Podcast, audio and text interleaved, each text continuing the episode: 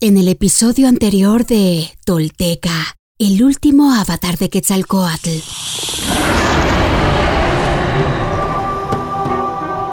Hablando con los sepultureros, sacerdotes de Mictlantecutli, Seacatl levanta la voz sobre sus argumentos y replantea la relación de los hombres y mujeres con lo divino.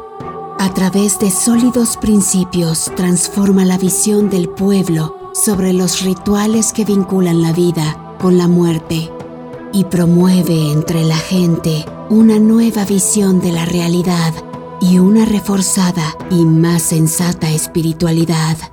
La vida es un acto constante de merecimiento que culmina con la muerte, que es merecimiento también.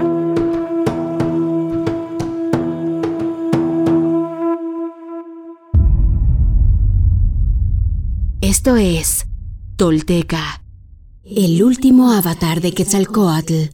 Todo esto sucedió y los textos y códices dan cuenta de ello. Estos son hechos reales. Quienes logran desentrañar en sí mismos el secreto del todo se vuelven personas espejo, rostro y corazón y en ese espejo nos reflejamos todos como herederos de la náhuac. Pagnopatescatl nochitimoixcopinan. Toish yolotl. Tolteca, el último avatar de Quetzalcoatl, un podcast basado en la obra de Frank Díaz y producida por Nación Tolteca y Fundación Donde Educarte. Producción y realización, Warp. Narración, Mardonio Carballo. Suscríbete a nuestro podcast y síguenos en redes sociales como arroba Nación Tolteca.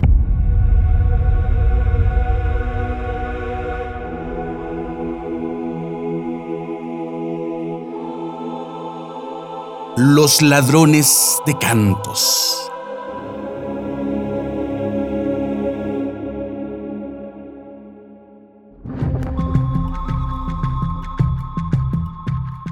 Entre los que aceptaron con gozo las enseñanzas de Seacat estaban unos danzantes que se llamaban a sí mismos Huicaichte ladrones de cantos. Cierto día llegaron a visitarlo a la plaza y le presentaron su ofrenda consistente en cantos y danzas.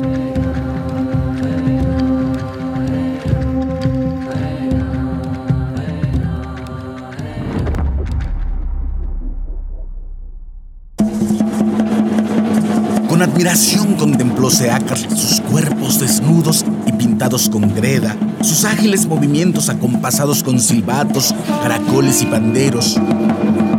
Unos giraban con frenesí, otros andaban como borrachos o quedaban inmóviles durante largo rato en extrañas posturas.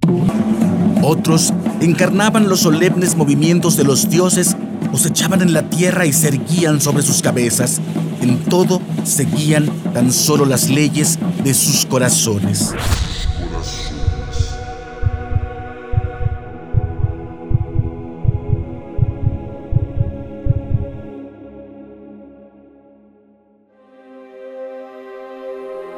El Códice Vaticano dice, una vida pura es como una turquesa, un jade redondo y barrenado, un dulce canto, sin mancha, sin sombra, salido del corazón.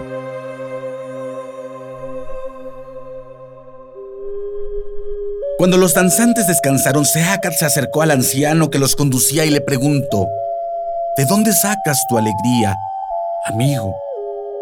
¿Qué modales son estos en la casa divina? El anciano le respondió, ¿cómo callar en día de fiesta?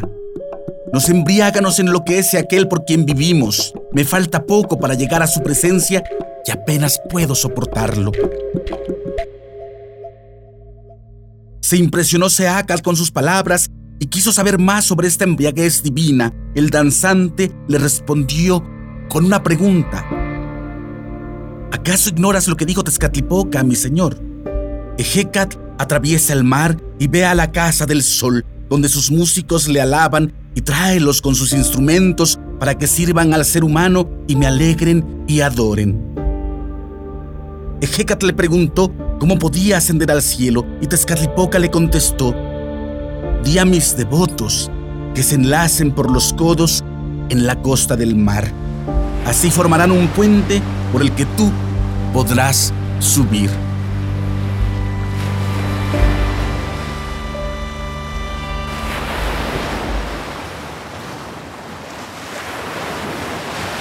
Así lo hicieron. Llegó Ejecat a la casa del sol y llamó a su puerta cantando y dando saltos de alegría, pero nadie le respondió.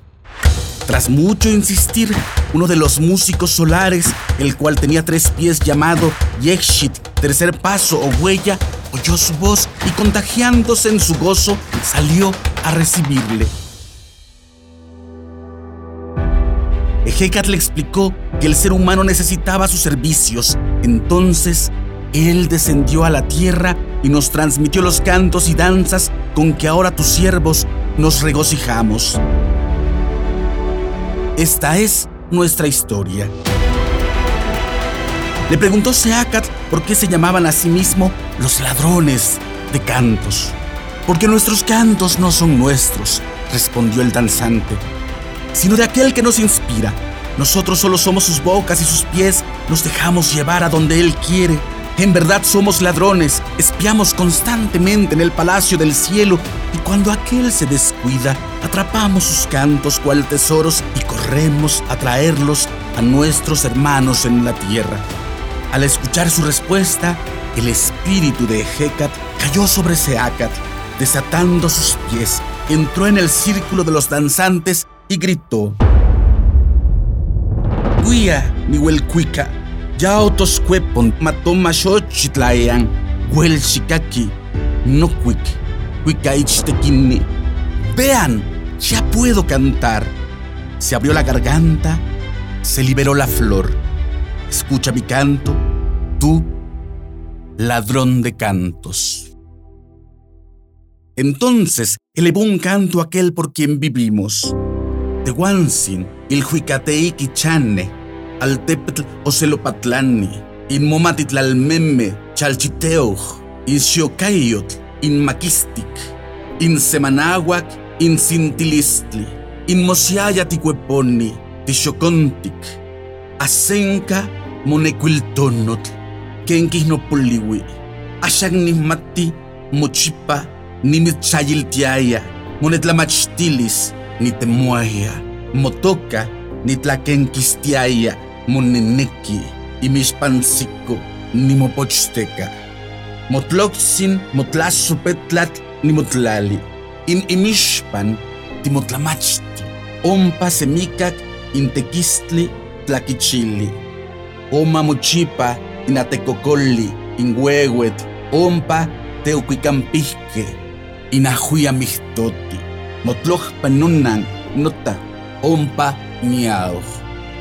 Tú que moras en la infinidad del cielo, tú que defiendes la ciudad, tú que sostienes al mundo como cuenta de jade, tú, precioso entre lo precioso, por ti existe cuanto existe, por ti brotamos como frutos en la tierra. Cuán grande es tu riqueza, cómo lograrla. Ahora sé que por siempre te esperaba, tu gloria he buscado, tu nombre pronunciado, estar donde tú estás, sentarme junto a ti en tu estera real, gozarme en tu presencia, es todo lo que anhelo.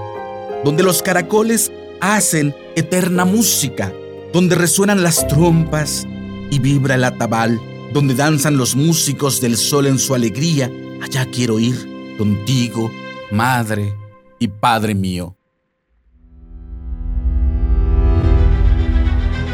Sea Catopil sin Laxil Quetzalcoatl, nuestro señor Uno Caña, cuarto paso de la serpiente emplumada, un ser de rituales que poco a poco va encontrando su sentido y su sendero, aprendiendo, transformándose, evolucionando, creciendo y en su metamorfosis arrastra a su pueblo buscando la emancipación de los demonios y la reconstrucción de las almas.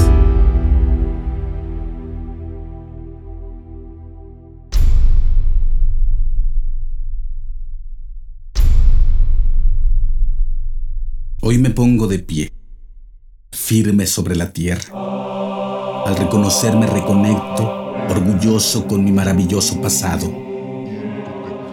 Dejo atrás la mentira, las falsas creencias y la vergüenza que me fueron impuestas. Sí, estoy listo para tomar mi destino. Hoy, después de mil años, he despertado. Soy espíritu tolteca que jamás fue conquistado. Hoy reconecto contigo, Anáhuac, nuestro verdadero grandioso y milenario origen para que desde ahí, unido con mis hermanos toltecas, caminemos erguidos en el presente y hacia el futuro que forjaremos. En mis manos tomo conocer y morar en la sagrada filosofía tolteca, tesoro de la humanidad, que hoy regresa y devela su legado. Un camino para despertar y evolucionar en un mundo que se ha quedado sin imaginación ni respuestas. Así, basados en nuestra verdadera raíz, incorporando los últimos mil años de avances y sacrificios de hombres y mujeres de todas las culturas, iniciamos la construcción de un futuro que sí es posible, deseable y esperanzador para la humanidad, el planeta y el universo. Sí, soy sagrado. Sí, soy tolteca. Sí, soy sagrado, soy sagrado, soy tolteca. He despertado y desde mi vulnerabilidad descubro mi verdadero poder. Una vez más, mi corazón brilla en el horizonte.